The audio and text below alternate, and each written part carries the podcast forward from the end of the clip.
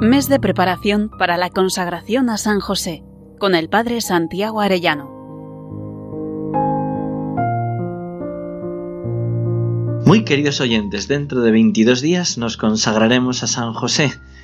Qué alegría saber que al unirnos a Él nos unimos de un modo especial también a la Santísima Virgen María, su esposa, y junto con ellos podemos ser más perfectamente consagrados al corazón de Cristo. Vamos a meditar hoy el camino de José y María hacia Belén. Como dice San Ignacio de Loyola, es bueno verles primero en Nazaret, luego en el camino y luego en Belén. Contemplamos primero en Nazaret a María, que es la esclava del Señor, Ancila Domini, la que acepta la mujer del fiat del hágase, y lo hace con alegría, es la mujer del Magnificat. Ella está embarazada nueve meses del niño Dios. Eh, ella sabe que está en sus entrañas, lo siente, lo nota y es la custodia que trae a Dios escondido, como escondido está tras los velos blancos de la apariencia de pan, misterio de fe. Dios se deja traer y se deja llevar como en la Eucaristía. Y también contemplamos a José, el hombre justo que entiende y protege a María, educado por los ojos puros de María. Ambos están con actitud de abandono confiado. Sabían que el Mesías tenía que nacer en Belén y ellos están en Nazaret con todos los preparativos. San José prepararía la cuna, María las ropitas para el niño, etc. Entonces es cuando leemos en el Evangelio de San Lucas. Ahora bien, sucedió que en aquellos días salió un edicto del emperador Augusto que se fueran a empadronarse todo el orbe. Este fue el primer empadronamiento durante el mandato de Quirino en Siria y todos se encaminaban para empadronarse cada cual a su ciudad. También José, por su parte, subió desde Galilea a, la ciudad de Nazaret, a Judea, a la ciudad de David, que se llama Belén, por ser el de la casa, o sea, del linaje de David, para hacerse empadronar con María, su esposa, esto que estaba encinta. Tiene que dirigirse a Belén.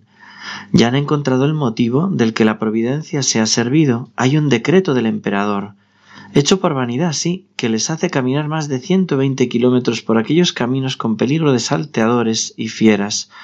La actitud de José y María no es de queja, es de obediencia a la voluntad de Dios. Abandonan todo preparativo. Como dice San Juan de la Cruz, ellos viven ese olvido de lo creado, memoria del Creador, atención a lo interior y estarse amando al amado. Y resulta que, como dice San Ignacio, nosotros tenemos que entrar ahí como un esclavito indigno o una pobre ancila sirvienta. Les quiero acompañar tratando de no estorbar su contemplación con silencio y reverencia. Quiero servirles. Dice la beata mística Ana Catarina Emmerich que en el camino hacia Belén también sufrieron muchos desprecios. Hoy he visto, dice ella, a los viajeros que eran rechazados en varias casas, Seguían un sendero más uniforme. La Virgen desmontaba a ratos siguiendo a pie algunos trechos. A menudo se detenían en lugares apropiados para tomar alimento. Llevaban panecillos y una bebida que refresca y fortalece. Recogían bayas y frutas de los árboles y arbustos en los cuales más expuestos al sol. La primera diligencia de José cuando llegaban a un lugar era buscar un sitio donde María pudiese sentarse y descansar cómodamente. Era de noche cuando llegaron a una casa aislada. José llamó y pidió hospitalidad, pero el dueño de la casa no quiso abrir. José le explicó la situación de María, diciendo que no estaba en condición de seguir su camino, y agregando que no pedía hospedaje gratis. Todo fue inútil. Aquel hombre duro y grosero respondió que su casa no era una posada, que lo dejaran tranquilo, que no golpeasen a la puerta. Ni siquiera abrió la puerta para hablar, sino que dio su respuesta desde el interior. Y ahí, ahí, dice San Ignacio que podemos mirar y considerar lo que hacen. Así es como el caminar y trabajar para que el Señor nazca en suma pobreza. Y al fin de tantos trabajos, de hambre, de sed, de calor y de frío, de injurias y afrentas, para morir en cruz. Y todo esto por mí. Después, reflexionando, sacar algún provecho espiritual. Bueno, pues si llegamos a Belén. Y dice el Evangelio, y resultó que cuando ellos estaban allí, para ellos no había sitio en la posada.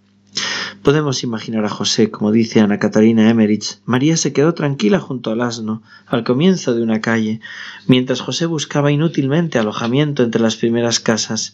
Había muchos extranjeros y se veían numerosas personas yendo de un lado a otro. José volvió junto a María diciéndole que no era posible encontrar alojamiento, que debían penetrar más adentro de la ciudad. Caminaban llevando José el asno del cabestro y María iba a su lado. Cuando llegaron a la entrada de otra calle, María permaneció junto al asno, José volvió lleno de tristeza al lado de María. Esto se repitió varias veces, José llegaba lleno de tristeza, pues no había podido encontrar posada ni refugio. Los amigos de quienes había hablado a María apenas si lo reconocían. José lloró y María lo consoló con dulces palabras. Al fin volvió José, tan conturbado que apenas se atrevía a acercarse a María. Le dijo que había buscado inútilmente, pero que conocía un lugar fuera de la ciudad, donde los pastores solían reunirse cuando iban a Belén con sus rebaños, que allí podrían encontrar siquiera un abrigo. José conocía aquel lugar desde su juventud. Así prepara Dios a José y a María para el éxtasis del nacimiento, con total desprendimiento de todo humillación y abandono. Quizá María, al ver la pobreza del portal y la humillación de la soledad, seguramente dijo Oh pobreza. Esto es lo que buscaba mi hijo con tanto hacerme abandonar, renunciar, humillarme. Me ha quitado todo para que mi único tesoro sea él. Y dirigiéndose a su bebé en sus entrañas, quizá le dijo Nace, niño divino, hijo querido, nace, que vas a encontrarme entera y solo para ti mis ojos para mirarte, mis manos para abrazarte, mis labios para besarte, mi corazón para amarte. San José lo pasó muy mal para ir a Belén, por eso se compadece cuando alguien tiene necesidad para ponerse en camino. Por ejemplo, una comunidad religiosa de Estados Unidos necesitaba un coche para servicio de los más pobres y de la evangelización. Y dicen ellas, nosotras habíamos colocado junto a la estatua de San José en el vestíbulo de entrada la foto de un pequeño coche con una nota explicativa de nuestra necesidad.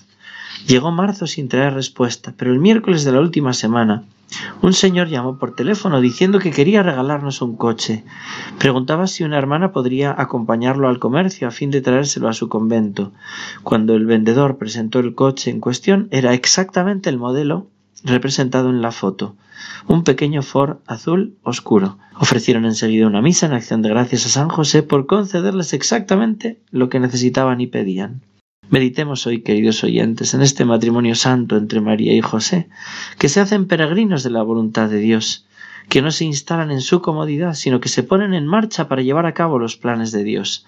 Pidamos en un momento de oración y con el rezo del Santo Rosario que nos conceda a nosotros también ser peregrinos en este mundo, ni instalados y paralizados, ni vagabundos sin saber nuestra meta. Pedimos también la gracia que solicitamos para este mes. San José, esposo de la Virgen María, Padre y custodio de la Sagrada Familia, celestial patriarca del pueblo de Dios, ruega por nosotros. Que Dios os bendiga a todos vosotros, queridos oyentes, y hasta mañana, si Dios quiere. Mes de preparación para la consagración a San José con el Padre Santiago Arellano.